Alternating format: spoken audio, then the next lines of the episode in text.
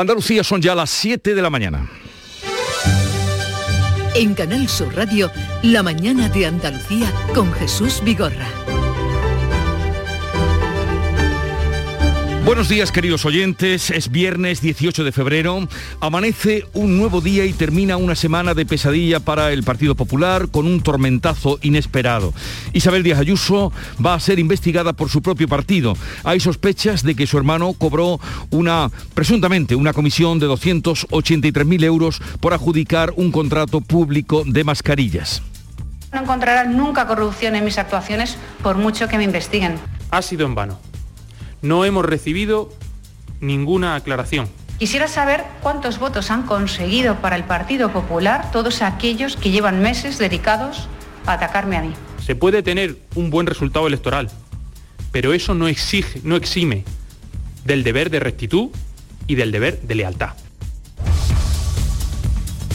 Después de estas declaraciones y acusaciones en vivo y en directo, el partido está dividido. También los votantes, los más visibles, han sido los partidarios de Ayuso, unos 200 que se concentraron ayer frente a la sede nacional del PP en la calle Génova.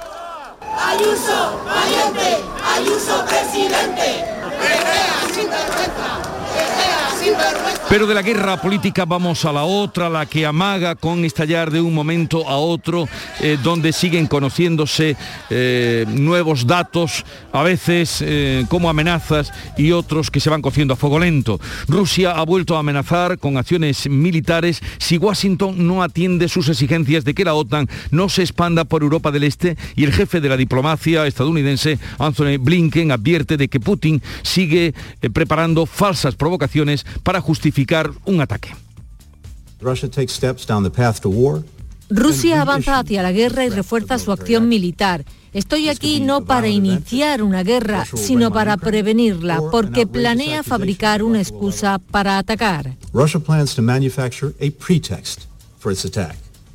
Y vamos ahora con las cosas de comer, porque Renfe oferta mil plazas de empleo público para maquinistas y servicios de taquillas. La inscripción a cada uno de los puestos se realiza en la página web de Renfe. El plazo de inscripción acabará el 27 de febrero. Y los investigadores, en especial los más jóvenes y precarios, van a tener su vida laboral un poco más fácil. El segundo Consejo de Ministros de esta semana va a aprobar esta mañana la nueva ley de ciencia que prevé acabar con la temporalidad en el sector científico y blindar la financiación pública. Y quienes siguen aún en ERTE sepan que el Ejecutivo plantea no prorrogarlos y activar los nuevos mecanismos previstos en la reforma laboral. Los va a estrenar con las agencias de viaje. La nueva herramienta se llamará RED. Es una figura que obliga al empresario a dar formación a los trabajadores a cambio de un ahorro del 40% en las cotizaciones. Lo ha avanzado este jueves el ministro de Seguridad Social, José Luis Escriba. La negociación no está cerrada. Cuando exista un sector concreto donde se perciba una cierta necesidad de reestructuración porque no da más de sí, pues se puede hacer un ERTE sectorial y ese sector es el de las agencias de viaje. Y ahora el tiempo que será hoy tranquilo seco y soleado, nada nuevo. Máximas en descenso en el litoral atlántico y en el extremo occidental, sin cambios en las demás zonas, vientos variables y flojos.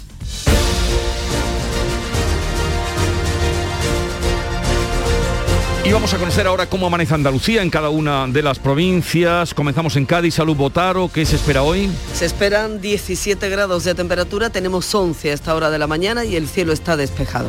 ¿Y cómo viene el día por el campo de Gibraltar, Fermín Soto? Bueno, pues ahora tenemos muchas, bastantes brumas, también intervalos nubosos, 11 grados de temperatura. La máxima prevista para este viernes es de 17. Y por Jerez, Pablo Cosano. ¿Qué tal? Máxima prevista de 20, 7 grados marca el termómetro ahora, cielo limpio. En Huelva, Sebastián Forero. A esta hora tenemos 9 grados en la capital, temperaturas en ascenso, esperamos 21 grados en Ayamonte y Cartaya. ¿Y qué día tendremos en Córdoba, José Antonio Luque? Pues fíjate, un día muy parecido al de ayer, en este momento hay 5 grados en Villaviciosa y 5 en, en Puente Genil y en la capital cordobesa, donde llegaremos a tener 23. En Sevilla, Araceli Limón. Tiempo primaveral para hoy y para todo el fin de semana, 23, 24 grados de temperatura para este mediodía, a esta hora 11 grados. Por Málaga, ¿cómo viene el día, María Ibáñez? Pues de momento bastante despejado, 9 grados de temperatura eh, y vamos a alcanzar a lo largo de la jornada los 22 en la capital. ¿Qué nos depara el día en Jaén, Alfonso Mina Miranda. Pues todo parece indicar que va a ser un día ciertamente agradable, teniendo en cuenta que ya vamos por 12 grados, llegaremos por encima de los 22. En Granada, Laura Nieto. Sin novedad, 5 grados, tenemos ahora máxima prevista 24 y sin nubes también. ¿Y la mañana en Almería cómo es, María Jesús Recio? Pues muy brumosa a esta hora, los coches mojados del rocío de la madrugada, 12 grados, la máxima llegará a los 21.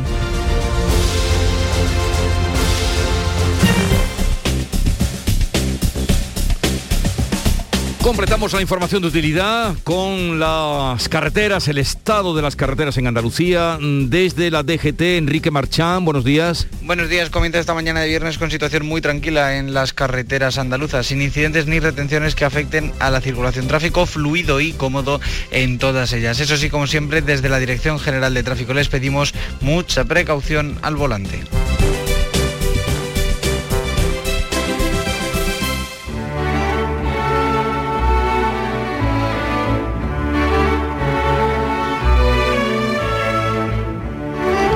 Estalló la guerra en el PP, un presunto espionaje contra la presidenta de la comunidad por una supuesta comisión de su hermano en una venta de material sanitario hizo aflorar las soterradas eh, discrepancias entre ambos líderes. Piensa el tempranillo que aquí pasó lo de siempre. Tempranillo del PP. Mujer y hombre enfrentados hablan de abuso y de acuso, de endiosado y fracasado de confuso y de difuso, de presente y de pasado, y no le llamen iluso si habla de desaguisado, aunque yo no sé quién puso una guerra en los dos lados, ni si aquí empezó Casado o la primera fue Ayuso. ¿Quién dice, Padre, me acuso del fratricida pecado? Adivinanza ligera, es de derecha y de centro, ama a España y su bandera, está en pleno desencuentro, se ha colocado guerrera, lo respetan los de fuera y lo matan los de dentro. Antonio García Barbeito, que volverá al filo de las 10 con los romances perversos, hoy dedicados a compañeros de viaje, compañeros y compañías.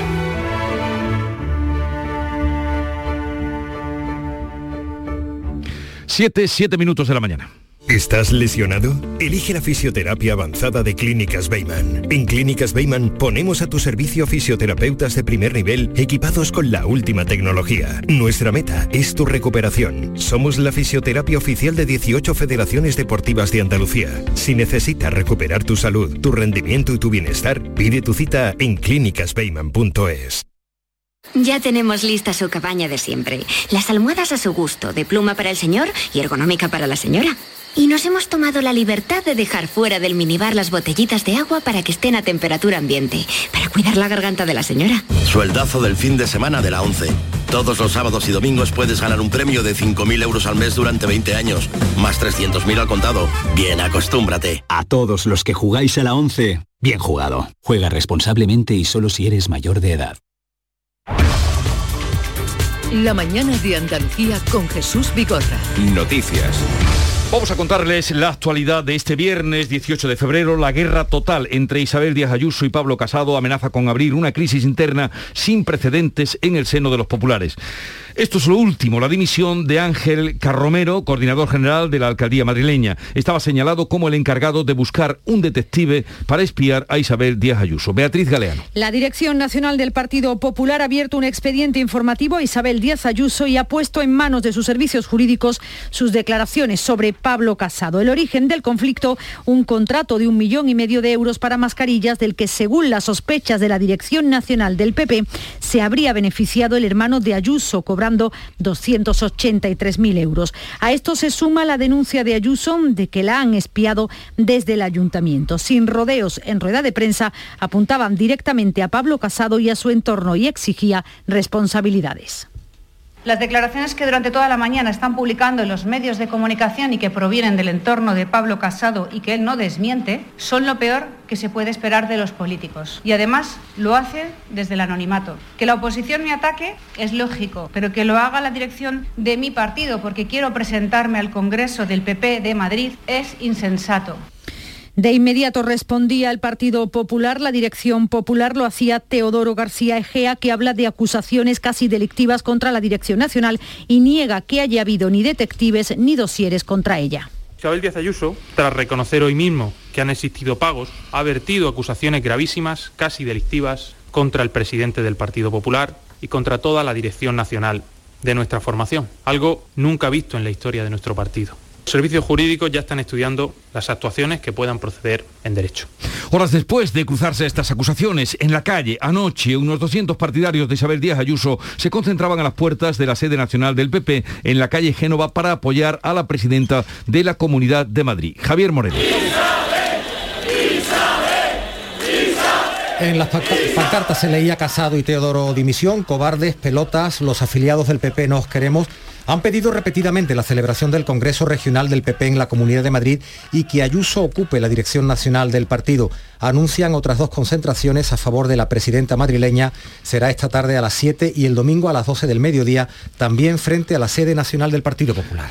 Y por otra parte, las reacciones no tardaron en llegar desde todos los puntos, desde el PP y también desde el resto de formaciones. Desde Andalucía, Juanma Moreno, presidente del PP andaluz, se desmarca de la polémica. Olga Moya. El presidente de la Junta no ha querido valorar lo que está ocurriendo entre la Dirección Nacional del PP y la presidenta madrileña. No me interesa otra cosa que no sea Andalucía, no me interesa ningún ruido que haya, no me interesa ninguna cosa que sea ajena a mi tierra. Y por tanto, todo lo demás no me importa. Lo que me importa es trabajar por Andalucía y por los andaluces. Quien sí pedía explicaciones desde un primer momento era el presidente gallego, Alberto Núñez Feijo. Sí es cierto que he hecho unas manifestaciones a primera hora del día en una emisora y las mantengo. Creo que necesitamos explicaciones claras y contundentes, dada la gravedad de la información que hemos conocido. La ex portavoz del Grupo Popular en el Congreso, Cayetana Álvarez de Toledo, pedía la dimisión de Pablo Casado. Probablemente sea la mayor crisis desde luego la más absurda eh, e inaudita en la historia del Partido Popular. Y solo tiene un responsable. Y no es casualidad que todavía no haya comparecido. Es, en mi opinión, una muestra más de desesperante debilidad. Y por eso yo me veo obligada hoy a hablar de la actualidad, cuando me hubiera gustado hablar de muchas cosas con Fernando. Y me veo obligada a hacer algo incluso más difícil, que es a pedir la dimisión de Pablo Casado como presidente del Partido Popular. Desde el PSOE, Felipe Sicilia pregunta por qué Génova no ha llevado sus sospechas ante la Fiscalía. El mismo PP de siempre, el PP de Casado, que es el mismo PP corrupto del señor Rajoy. Y además con las mismas prácticas. Hoy el señor Casado ha montado su propia kitchen, la kitchen de Casado. De práctica mafiosa hablaba Gabriel Rufián de Esquerra Republicana y Macarena Olona de Vos ha querido ser prudente ante informaciones que considera de extrema gravedad. Sorprendida, espantada, horrorizada y solo puedo añadir que espero que se clarifique todo hasta el final. O sea, esto es deleznable y se tiene que investigar hasta el final. Y de una profunda crisis política, como les estamos contando, a otra internacional. Se complica un poco más la crisis con Rusia. Estados Unidos mantiene que la amenaza de invasión en Ucrania es inminente. Rusia ha vuelto a amenazar con medidas técnico-militares, así las ha llamado, si Washington no atiende a sus exigencias de que la OTAN no se expanda por Europa del Este. Este jueves ha expulsado al número dos de la embajada estadounidense en Moscú. El jefe de la diplomacia de Estados Unidos, Anthony Blinken, ha reafirmado que Rusia sigue acá acaparando tropas y que prepara falsas provocaciones para justificar un ataque. Rusia avanza hacia la guerra y refuerza su acción militar. Estoy aquí no para iniciar una guerra, sino para prevenirla, porque planea fabricar una excusa para atacar. El alto representante de la Unión Europea, Josep Borrell, dice que la guerra ya ha empezado porque se ha violado el alto al fuego una vez más en la región separatista del Donbass. De lo que tenemos evidencias y estamos muy preocupados es sobre un incremento de los combates y fuertes bombardeos en algunas zonas de la frontera. Hoy pasará a disposición judicial el autor confeso de la muerte de una niña de 14 años en Alcalá Real. En el interrogatorio el juez intentará esclarecer lo que pasó aquella tarde, pero el acusado hasta ahora ha mantenido silencio total. A partir de la declaración se pretende cerrar las incógnitas que todavía existen sobre el caso si el joven se encontró casualmente a la niña o si ya tenía un plan premeditado de antemano, según Catalina Madueño, subdelegada del Gobierno en Jaén. No sabemos si colaborará, no ha colaborado hasta ahora, más allá de esa llamada al 112 alertando de, la muerte de la niña y, y diciendo en esas primeras palabras que la había matado él. Más allá de eso, pues no se ha obtenido más colaboración. Según el examen preliminar de los forenses, la niña murió por asfixia.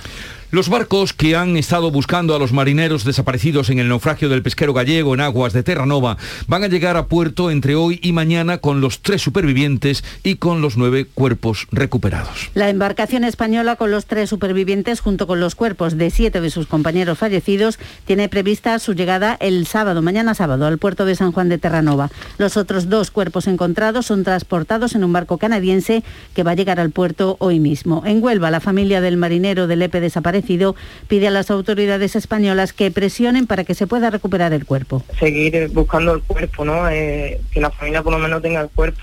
Entonces me parece muy temprano. Yo eh, lo que puedo decir desde aquí es que pediría al gobierno, a la Junta, a la Junta de, Galicia, a quien a quien corresponda eso, que intente seguir con, este trámite, que, que envíe barcos, lo que sea. El Gobierno ha enviado personal diplomático a Canadá para agilizar la repatriación, un proceso que se prevé lento y complicado, según el delegado del Gobierno en Galicia, José Miñones que nos trasladan é que un proceso lento e complicado. Por lo tanto, por eso se traslada esa unidade do, do consulado para estar ali presente, intentar acelerar canto antes o que é o registro que primeiro se fai mm, por parte do goberno canadense, despois por parte do goberno español e na medida posible pues, poder acelerar esos trámites, pero son procesos lentos.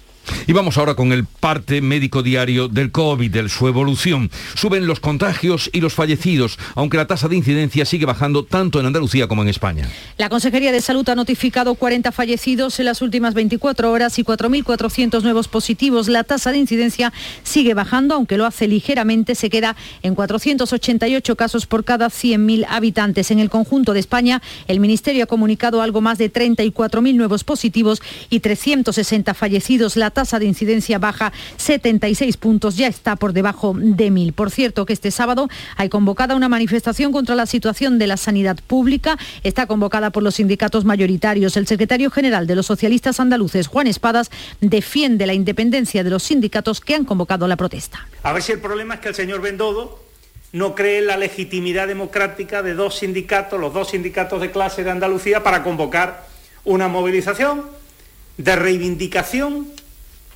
de algo justo como es una sanidad pública a la altura de lo que necesita Andalucía. El presidente de la Junta ha criticado la campaña del PSOE contra la situación de la sanidad pública. Juanma Moreno destaca que su, que su gobierno ha invertido en salud más de 2.000 millones de euros en tres años. El segundo Consejo de Ministros de esta semana, o sea, el de hoy, va a aprobar la nueva ley de ciencia y también la nueva ley de protección animal. La de ciencia mejora la carrera profesional, dota a los investigadores de estabilidad laboral, reduce las cargas administrativas y refuerza la transferencia de conocimiento. En cuanto a la ley de protección animal, regula la relación con las mascotas y combate el maltrato, el abandono y el sacrificio de los animales y establece un régimen de sanciones con hasta 600.000 euros de multa. Pedro Sánchez no va a presidir el Consejo de Ministros, está en Bruselas, donde asiste a la cumbre de la Unión Europea con la Unión Africana. En España, 100.000 trabajadores siguen aún en ERTE, 15.600 en Andalucía. Este es un paraguas que finaliza el día 28 de este mes. Gobierno, empresarios y sindicatos se han reunido este jueves para esclarecer qué va a ocurrir a partir de esa fecha con este sistema. De momento no hay acuerdo. El Ejecutivo plantea a patronal y sindicatos no prorrogar los ERTE COVID y activar los nuevos mecanismos previstos en la reforma laboral. La nueva herramienta se llama Red, obliga al empresario a dar formación a los trabajadores a cambio de un ahorro del 40% de las cotizaciones. Va a comenzar a aplicarse en las agencias de viaje, lo ha avanzado este jueves el ministro de Seguridad Social, José Luis Escriba. Cuando exista un sector concreto donde se perciba una cierta necesidad de reestructuración porque no da más de sí, pues se puede hacer un ERTE sectorial y ese sector es el de las agencias de viaje. Y algo más, Renfe ha convocado una oferta de empleo para incorporar a casi mil trabajadores. La mayor parte, 600 puestos, son para maquinistas, el resto para servicios de taquillas. Esta convocatoria pública cubrirá esos puestos en varias eh, comunidades autónomas. Son las 7.20 minutos de la mañana. Enseguida vamos con la revista de prensa que ya tiene preparada Paco Rellero. Vete a dormir con una sonrisa, con el show del comandante Lara. El humor más travieso, los invitados más divertidos, las mejores versiones musicales de Calambres. El show del comandante Lara. Los domingos en la medianoche después del deporte. Quédate en Canal Sur Radio, la radio de Andalucía.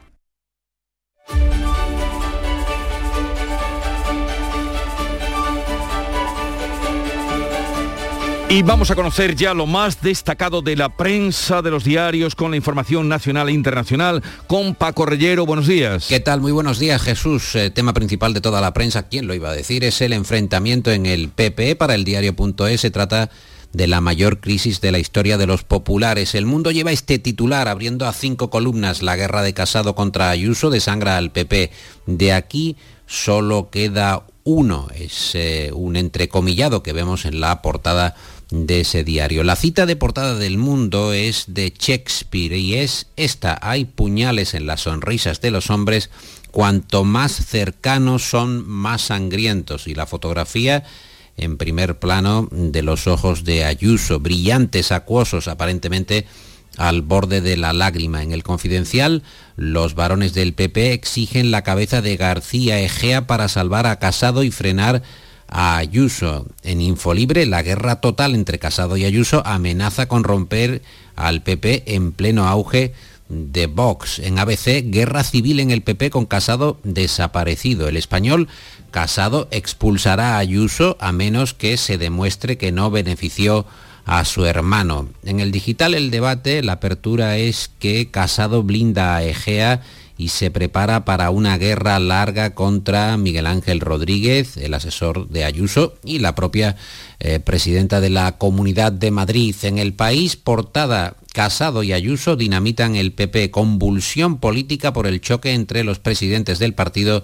y la de Madrid. La dirigente madrileña afirma que Génova urdió un plan para destruir la García Egea, anuncia un expediente contra ella por infundios y calumnias mientras los varones del partido conmocionados temen el precio electoral. También destacado en la portada del país, Génova cifra en 283.000 euros la comisión que recibió el hermano, presuntamente, de Díaz Ayuso, aunque eh, no hay a día de hoy una prueba documental, también resalta el país, de ese cobro. Y hay también una gran cantidad de opinión, como no, de análisis al respecto de esta ruptura pública ya entre Casado y Ayuso. Y también en las viñetas, donde eh, se mezcla la guerra de Ucrania con la del PP. Ricardo dibuja el cuartel general de la OTAN y una voz que se dirige al secretario general. Señor Stoltenberg, el conflicto ha llegado a un punto muy explosivo. La OTAN debería intervenir inmediatamente y Stoltenberg contesta con una pregunta. ¿A favor de Casado o de Ayuso? Puebla en ABC, también en su viñeta, dibuja a Putin y Biden comiendo palomitas y viendo la televisión. Biden diciendo ha sido una gran idea hacer una tregua para disfrutar de la guerra del PP y Putin contesta yo no me pierdo una de espías. El editorial de ABC se titula La hora de las dimisiones y reclama en él la dimisión del secretario general del PP, Teodoro García Egea. Casado debe entregar la cabeza de su secretario general. Ya parece ser tarde para que Casado y Ayuso se encierren a solas a pactar unas mínimas normas de convivencia por un proyecto unitario antes de que la fuga en masa a Vox sea mayor. Editorial decimos de ABC en el del mundo leemos que el PP no puede seguir en estas manos y ahí se destaca que el partido llamado a construir una alternativa de gobierno se encuentra en una encrucijada existencial por la irracionalidad de su dirección. Es improbable que la actual dirección del PP, firman en el mundo, vuelva de la vergüenza que está protagonizando. No se vuelve del ataque irracional del mejor activo de tu sigla por una mezcla de inseguridad patológica, mediocridad política y celos absurdos. Editorial del país, el PP en pedazos, el principal partido de la oposición se rompe entre acusaciones de corrupción y espionaje.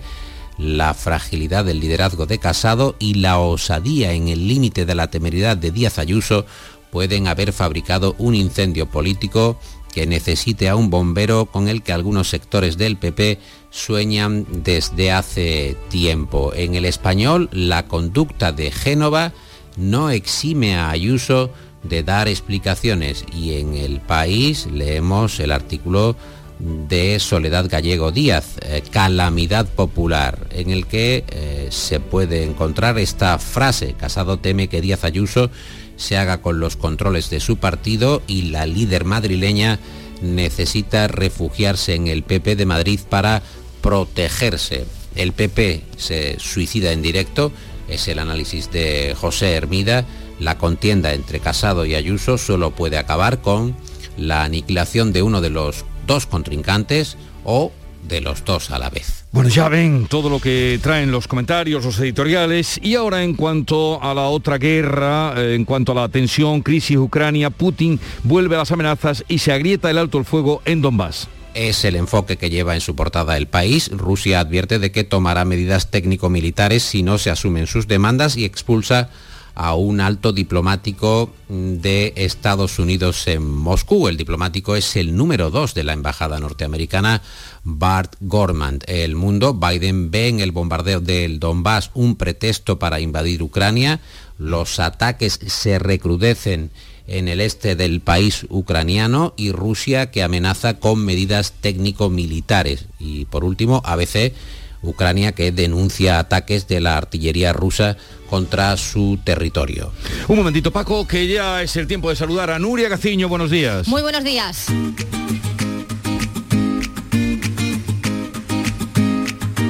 Vitaldent les ofrece este programa. Sevilla y Betis se acercan a los octavos de final de la Liga Europea. La vuelta de la Liga Europa no ha podido comenzar mejor para los equipos andaluces. Tanto el Sevilla como el Betis han conseguido ganar en la ida de los 16 avos de final. Comenzaba la jornada con el Betis jugando en San Petersburgo ante el Zenit. El Betis luchó, sufrió y al final se trae un importante triunfo por 2 a 3 un triunfo muy meritorio además si tenemos en cuenta que no pudo contar con dos de sus mejores hombres como son Sergio Canales y Fekir. Paso de gigante para el partido de vuelta en el Benito Villamarín la próxima semana, al igual que el Sevilla que venció en el Sánchez Pijuán al Dinamo de Zagreb por 3 a 1. Una vez más, uno de los mejores fue el Papu Gómez. Marcial marcó su primer gol como sevillista y Jesús Navas reapareció eh, tras su lesión. En las otras dos eliminatorias con equipos españoles, empate a 1 en el Camp Nou entre el Barcelona y el Nápoles y empate a 2 de la Real Sociedad en Alemania ante el Leipzig. Y una vez terminadas las competiciones europeas, nueva jornada de liga mañana en la que el Cádiz y el Granada no pueden fallar. El Granada recibe mañana a las 2 de la tarde al Villarreal y el Cádiz también juega en su casa, lo hace a las 6 y media frente al Getafe.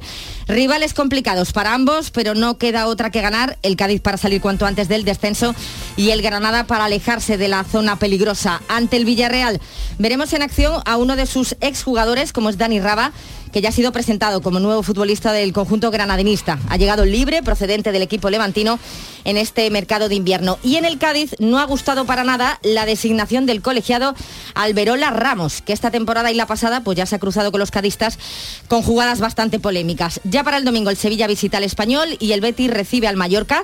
En segunda el Almería no juega hasta el domingo a las 9, recibe al Mirandés sin Juanjo Nieto, que con una grave lesión de rodilla dice adiós a lo que queda de temporada. El Málaga, por su parte, visita mañana al filial de la Real Sociedad con la vuelta de uno de sus hombres claves, como es Juan de Rivas. En la Copa del Rey ya tenemos la primera semifinal, Tenerife, Real Madrid. Y ahora Jesús, toca lo que toca. En Vitaldent, este mes, 15% de descuento en tu tratamiento dental. Porque sabemos que tu sonrisa no tiene precio. ¿Cuál? ¿Mi sonrisa? ¿Será la mía? Oye, ¿y la mía? Claro, la vuestra y la de todos. Hacer sonreír a los demás no cuesta tanto.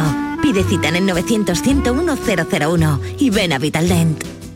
Como yo bueno, y ahora vamos a ver con qué nos echa hoy el cierre del kiosco, cierre de la semana, Paco. Pues este fin de semana, el domingo, cumple 90 años Manuel Alejandro, el más grande quizá de los escritores de canciones populares de nuestro tiempo, no solo escribiendo canciones, sino la personalidad de artistas como Rafael, como Julio Iglesias o como Rocío Jurado.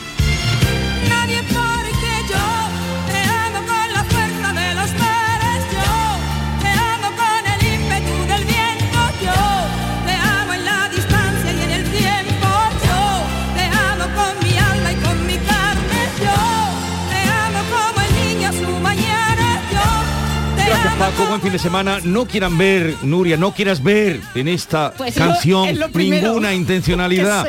No. No es otra que reconocer al gran eh, Manuel Alejandro, y, eh, nuestro cariño y felicitación por su 90 cumpleaños, andaluz de Jerez. Felicidades. Buen fin de semana. Igualmente.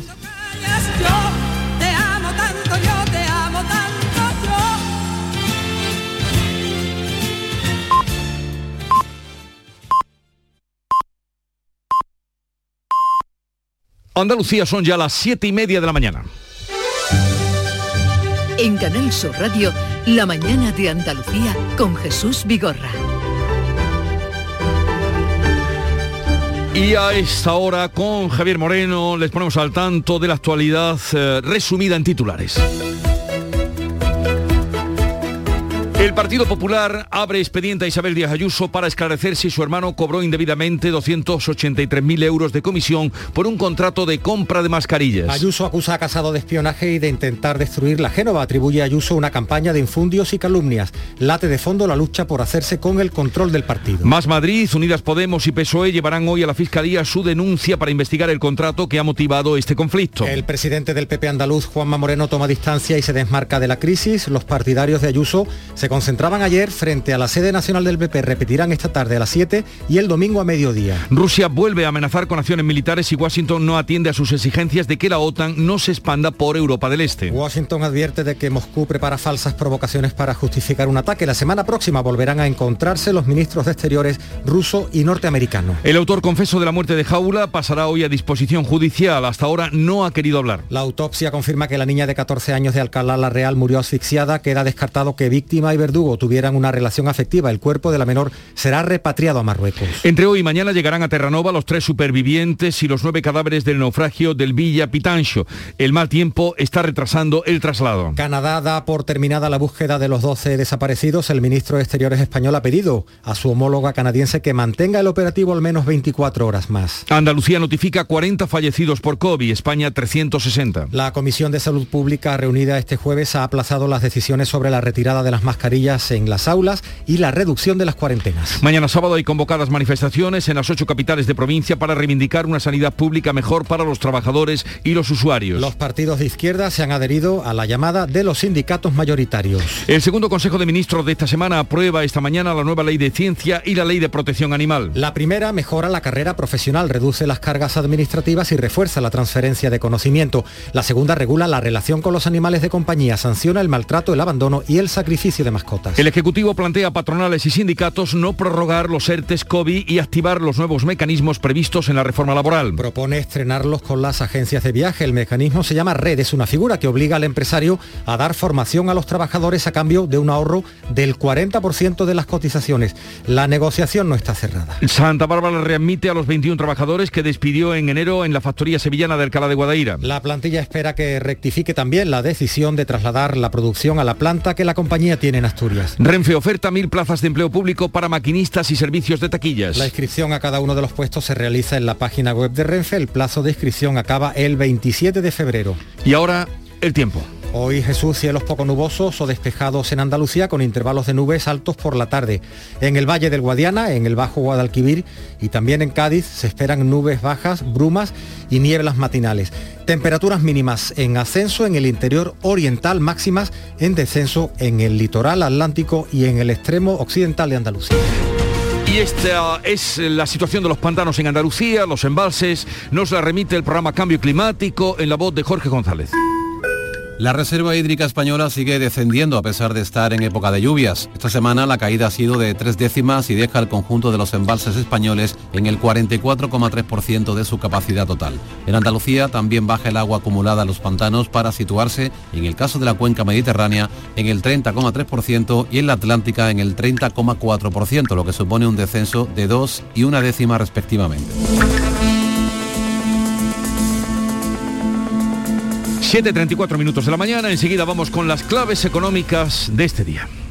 Ahora más que nunca descubre las posibilidades que la tarjeta de crédito Cajamar tiene para ti. Puedes aplazar compras, máxima seguridad en compras online y además la llevas puesta en el móvil. Para más información visita nuestra web. Cajamar. Distintos desde siempre. Oye, ¿qué pipas estás comiendo? ¡Qué buena pinta! ¿De verdad me lo preguntas? ¿No las reconoces? Pipas hay muchas en el mercado. Sí, pero pipas reyes son las auténticas, las de siempre, con sal y sin sal. Incluso las del león son de frutos secos reyes. Que sí, que sí, me ha quedado claro. Frutos secos reyes, tus pipas de siempre. Las claves económicas con Paco Bocero. Paco, buenos días. Buenos días Jesús, ¿qué tal? Eh, pues ya estamos a viernes y es el día de nuestra historia o análisis económico. ¿De qué nos vas a hablar hoy? Pues mira, parece que es que hoy se han conjuntado la, la, la actualidad para que coincidamos de alguna forma, esperemos que figurado, ¿no? Mira, vamos a irnos al pasado para empezar, concretamente al 10 de mayo de 1940. ¿Te suena de algo la fecha? Sí, sí, cómo no. Ese día fue el día que Alemania invadió Francia en la Segunda Guerra Mundial, ¿no? Así es. Ocho meses después de que comenzara la guerra, en septiembre del 39, el ejército alemán desplegó su ofensiva relámpago a través de las Ardenas, cuando franceses e ingleses esperaban un ataque en Bélgica como había ocurrido en la Primera Guerra Mundial.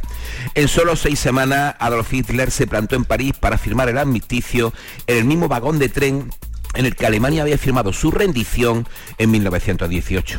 ¿Y por qué te cuento esto? Porque hemos estado hablando estos días de los efectos de una posible guerra en los mercados, fundamentalmente en la bolsa, y es curioso que las peores caídas y sus posteriores recuperaciones estén ligados a factores más económicos que puramente geopolíticos. Pues sí, sí que es curioso. A ver, cuéntanos. Pues mira, vamos a irnos con la bolsa más potente del mundo, Wall Street, y la vamos a poner como ejemplo. Ese día, el 10 de mayo de 1940, cayó un, 2 y un 25,8%. Un año después había recuperado la pérdida y subía un 9,2%. Algo parecido, una situación parecida, pasó en fechas como la guerra de Corea, el conflicto del canal de Suez, la crisis de los misiles de Cuba, la primera guerra del Golfo o la última invasión de Irak. No obstante, ha habido también caídas fuertes que han tardado más de un año en recuperarse, como por ejemplo la guerra árabe-israelí del 73, que trajo la gran crisis del petróleo o los ataques del 11S. Pero en este último caso, Wall Street estuvo solo, cayó un 11% y durante el año estuvo recuperando hasta que volvió a los niveles de esa caída paulatinamente por cuestiones puramente económicas. O sea, ¿quieres decirnos, Paco, que los sucesos económicos son más relevantes que los propios conflictos? Al final parece que sí a la vista de los datos y a la vista de las caídas más pronunciadas de las dificultades de recuperación, como pasó, por ejemplo, con el célebre crash de 1929, que todos conocemos, cuando el periodo bajista se prolongó tres años con una pérdida del 86% o la burbuja tecnológica de primeros de este siglo, o la gran burbuja financiera de 2007, esa última gran crisis financiera, en la que cayó un 57% y se prolongó más de 24 meses. Es decir, los sobrecalentamientos de las grandes subidas financieras, inmobiliarias, tecnológicas, energéticas y las actuaciones de los bancos centrales ajustando las políticas monetarias, cosas que hacen generalmente subiendo los tipos de interés o variando de rumbo de forma inesperada suele ser lo que hace caer más y durante más tiempo las bolsas. Por eso, a pesar de que las lecturas de las caídas de las bolsas que se estén haciendo estos días por el temor a un conflicto en Ucrania sean ciertas y si hubiera definitivamente conflicto veríamos el calibre de las pérdidas, la realidad es que los inversores están realmente pendientes de los tipos de interés. En Estados Unidos si van a subir más y más rápido de la cuenta. Y en Europa cuando comenzarán a hacerlo. Y todo a cuenta de esa hidra imprevisible y letal que se llama inflación. Y la historia, interesante Paco, mmm, atractiva, mmm, todo es comparable de aquello con esto, con la música, la clave musical de hoy.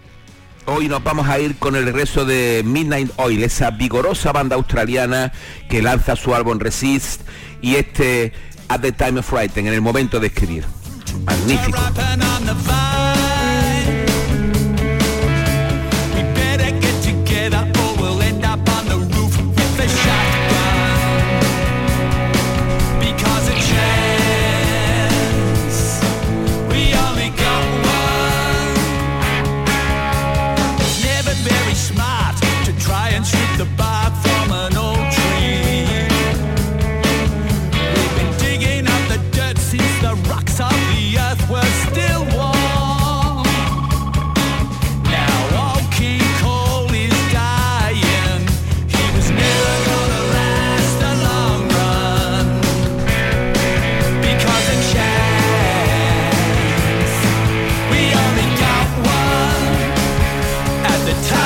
Paco Vocero, mmm, gracias por todo y por esta música, esta nota musical en la mañana de Andalucía. Un abrazo y buen fin de semana. Gracias a ti, buen fin de semana y que nos animemos para pasar estos días. Sí, que no decaiga. El que no decaiga. Disfruta de Andalucía y de la radio hasta enamorarte. Escucha, siente y déjate seducir por una tierra repleta de tradiciones, de una gastronomía de bandera, de patrimonio cultural fascinante y una gente única. En Gente de Andalucía, los sábados y domingos desde las 11 de la mañana con Pepe da Rosa. Quédate en Canal Sur Radio, la radio de Andalucía. Vamos con otras noticias de Andalucía. La audiencia de Almería inicia hoy el juicio contra un hombre acusado de robar y matar a una mujer en su casa en Roquetas de Mar, María Jesús Recio. El acusado entró en la vivienda el 31 de marzo de 2018, robó el dinero que la mujer escondía en su dormitorio en una caja de caudales y se llevó otros objetos. Se conocieron en la vía pública, ella le invitó a su casa, mantuvieron relaciones y después, al ser sorprendido por ella registrando la casa, la agarró según el fiscal del cuello hasta que acabó con su vida. El hombre de 36 años cubrió el cuerpo de la mujer, huyó y fue localizado seis meses después en un cortijo en Granada gracias al ADN que había dejado en el piso y a la venta de los objetos que robó. No tenía documentación, estaba en situación irregular en España. La vista está previsto que dure seis sesiones. En Antequera ha sido agredida una trabajadora, una persona con discapacidad, por un grupo de personas en un aparcamiento. Hoy hay concentración de repulsa a las puertas del Ayuntamiento. María Ibáñez.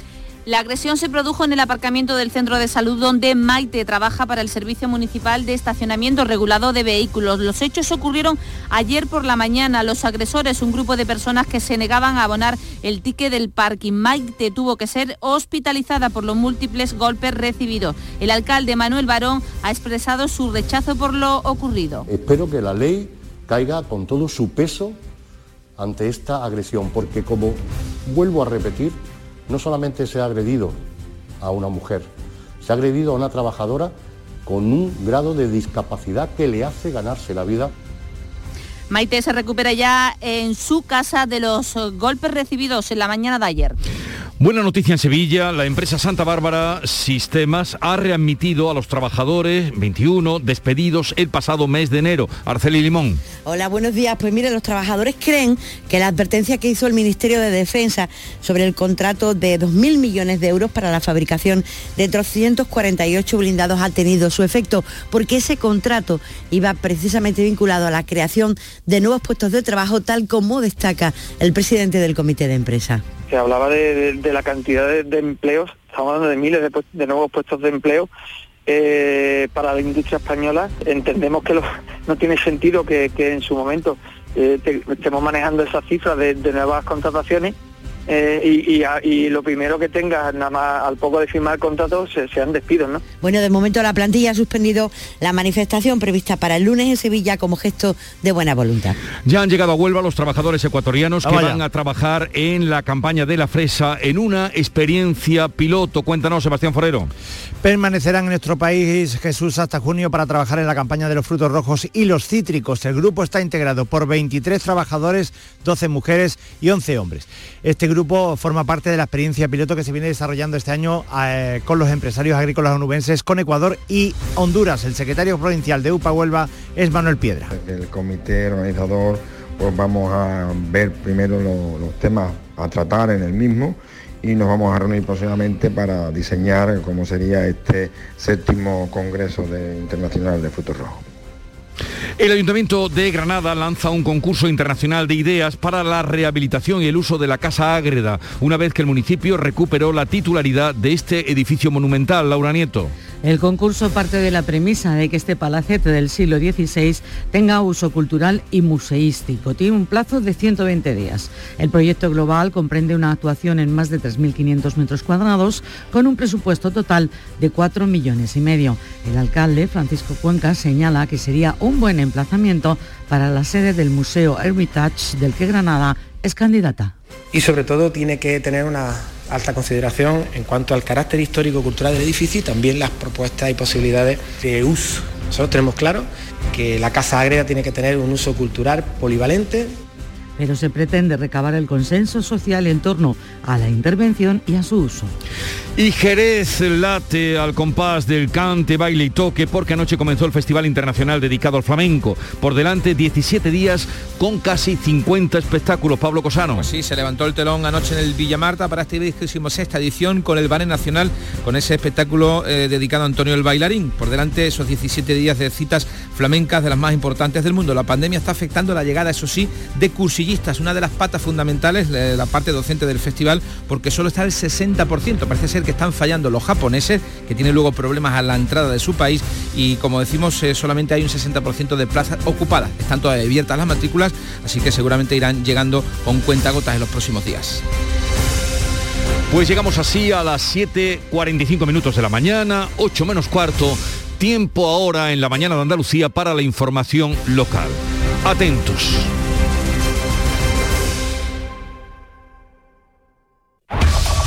En la mañana de Andalucía de Canal Sur Radio, las noticias de Sevilla. Con Araceli Limón. Saludos, muy buenos días. A esta hora de la mañana tenemos 11 grados de temperatura y esperamos una máxima en torno a los 23-24 grados. En estos momentos la circulación es muy intensa en la 49, en la entrada desde Huelva, que tiene 3 kilómetros de retenciones, otros 3 kilómetros en la carretera de Utrera y un kilómetro en las autovías de Coria y de Mairena respectivamente. La circulación es muy intensa también en el puente del Patrocinio, en el puente del Alamillo, en la avenida de Andalucía y en el puente de las Delicias, así como en la ronda urbana norte en San Lázaro, a la altura de San Lázaro, en ambos sentidos.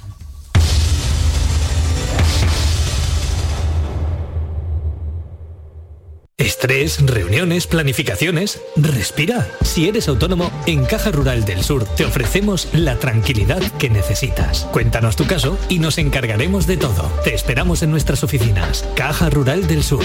Formamos parte de ti. La confianza de miles de personas ha convertido a Kia en la marca de coches más elegida en 2021.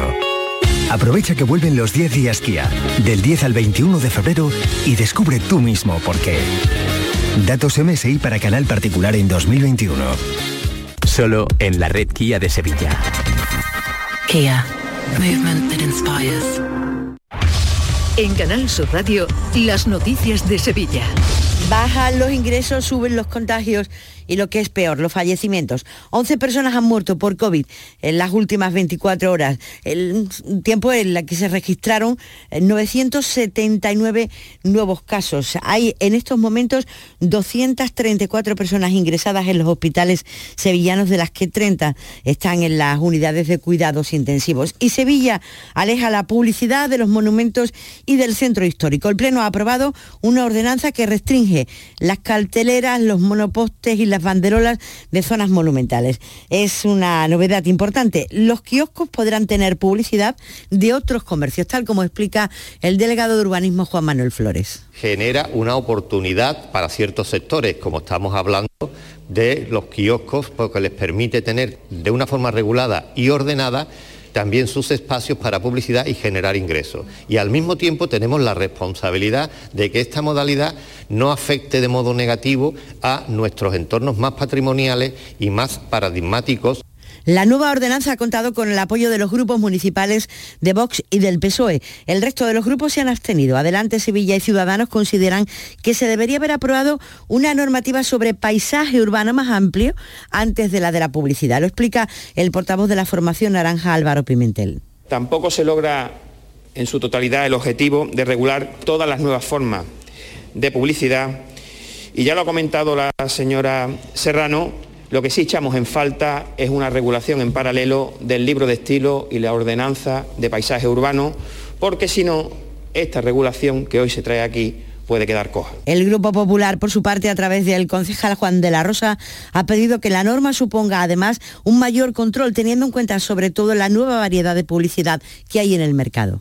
Que esta ordenanza de publicidad no sea otro brindis al sol, que es una ordenanza importante que se tiene que cumplir. Una ordenanza donde se regula una permisividad en la publicidad digital en toda la ciudad, se permite la publicidad de los elementos en establecimientos de hostelería que se ubican en la vía pública, Se permite como principal novedad esos globos cautivos en la Plaza de España el Prado San Sebastián. Y otro asunto de interés, los pisos turísticos tendrán a partir de ahora el mismo tratamiento que los hoteles, que los hostales y que los apartamentos turísticos. El alcalde ha defendido eh, que esto se ha llevado al pleno con el diálogo de todos los implicados, que no tiene carácter retroactivo, es decir, que los pisos turísticos eh, que hay en la actualidad se van a seguir mm, rigiendo por la misma normativa y que se trata de una norma que, que eh, defiende el interés de todos los ciudadanos el interés del turismo que corrige algunos de los impactos negativos sobre el precio del alquiler que estaba provocando precisamente este fenómeno y sobre todo que también corrige la competencia desleal. Entre los requisitos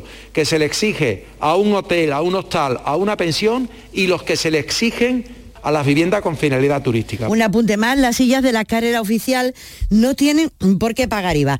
El Tribunal Económico Administrativo de Andalucía le ha dado la razón al Consejo de Cofradías y ha dictaminado que los abonados no deben pagar el 21%, por lo que se devolverá eh, todo lo que se abona en su día.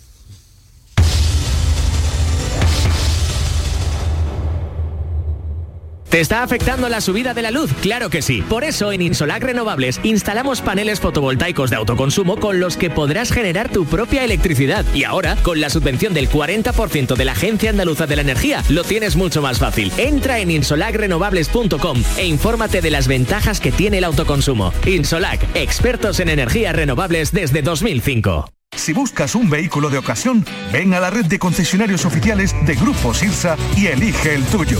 Renault, Dacia, Mazda, Volvo y Suzuki son nuestras marcas en Sevilla. Además, este mes por la compra de un vehículo de ocasión te regalamos el seguro. Grupo Sirsa, nos movemos contigo. La noche del llamador. El martes 22 de febrero, el llamador en el Lope de Vega. A las 9 de la noche, ceremonia de entrega del Memorial Luis Vaquero a la banda municipal. Abel Moreno y la Hermandad del Gran Poder. Escúchalo en directo en Canal Sur Radio Sevilla. Y también lo podrás ver en Canal Sur Más y canalsur.es. Santa Bárbara va a readmitir a los 21 trabajadores despedidos de la factoría de Alcalá de Guadaira. La empresa se compromete además a no tomar más acciones de este tipo y a no llevar a cabo traslados forzosos. El presidente del comité de empresa, bueno, pues ha admitido que es una decisión satisfactoria, pero ha pedido que se siga vigilando ya que la empresa no ha descartado que se lleve la producción que hace ahora mismo en Alcalá a su factoría en Asturias estamos muy, muy, muy contentos de volver a contar con nuestros compañeros en breve en nuestras filas. Eh, si bien es cierto que todavía tenemos un problema enorme de fondo que es el traslado de la producción, que en principio, bueno, pues tendremos que seguir hablando. Sigue siendo una espada de Damocles encima de las cabezas de todos los trabajadores de la empresa en general. El tomate junto con el algodón y la, remolacha serán los cultivos más afectados en Sevilla por la cantidad de agua asignada al riego tras la última reunión de la Confederación Hidrográfica del Guadalquivir. Ya sabe que son, se lo hemos venido contando, mil metros cúbicos por hectárea. Los agricultores entienden que es una consecuencia lógica de la falta de lluvia, pero advierten que habrá cultivos que esta temporada ni siquiera se sembrará. Lo señalaba así a Canal Sur Radio el responsable de COAC en Sevilla, Ramón García va a haber cultivos que generan mucho empleo y que generan riqueza que no se van a poder eh, sembrar, como puede ser el caso del tomate, por ejemplo, y otros cultivos, bueno, que están también ahí, se quedan comprometidos, como puede ser el cultivo de la zona, por antonomasia, de la zona de regadío, como es el algodón, pues con estos mil litros poco, poca superficie va a sembrar, y ya son cinco los focos de gripe aviar en la provincia de Sevilla con la confirmación de otros dos casos localizados en Carmona y en Gilena. En el primer caso, en el de Carmona, una explotación con 37.000 pavos. La segunda se dedica a la producción de huevos. Y un hombre de edad avanzada ha muerto en un accidente de tráfico en la provincia. Un nuevo siniestro en el que se han visto implicados un turismo y un autobús. Esta vez ha sido en la colisión, eh, la colisión frontal ha sido en la carretera que une Espartinas con Sanlúcar la Mayor, a la altura de la urbanización El Capricho. El fallecido era el único ocupante del coche. Y la audiencia de Sevilla ha absuelto a un sacerdote que fue acusado de estafar más de 60.000 euros a una feligresa de 81 años. Los magistrados eh, consideran, según la sentencia que ha conocido Canal Sur Radio, que no hay delito. Y la Fiscalía, que pedía cuatro años de cárcel, estudia recurrir la decisión al Tribunal Superior de Justicia de Andalucía. Y con la constitución del Jurado Popular se inicia hoy en la Audiencia Provincial de Sevilla el proceso para enjuiciar a un hombre de 31 años acusado de matar a golpes a una mujer discapacitada en Torreblanca en noviembre del año 2020 tras exigirle que pagara más dinero por la habitación que le tenían alquilada. Y hoy viernes eh, tendremos los primeros cortes de tráfico por la Maratón Ciudad de Sevilla. Desde las 6 de la tarde se suspende la circulación en el entorno de la línea de salida y de la meta entre el Paseo de las Delicias y la Glorieta de México, donde se van a levantar bueno, pues los diferentes equipamientos propios de la llegada del maratón. Además, se inaugura hoy la Feria del Corredor. Les recuerdo que el metro es gratis el domingo para corredores y voluntarios. Y hay otra llamada de atención importante para los aficionados que vayan a ir al Benito Villamarín al partido Betis Mallorca que se disputa a las seis y media de la tarde. El Paseo de las Delicias estará cortado hasta las 7. Y un último apunte. Miren, 10 jóvenes que tienen una enfermedad que es la taxia telangicasia participarán de la maratón en sus sillas especiales empujados por un grupo de 16 corredores voluntarios.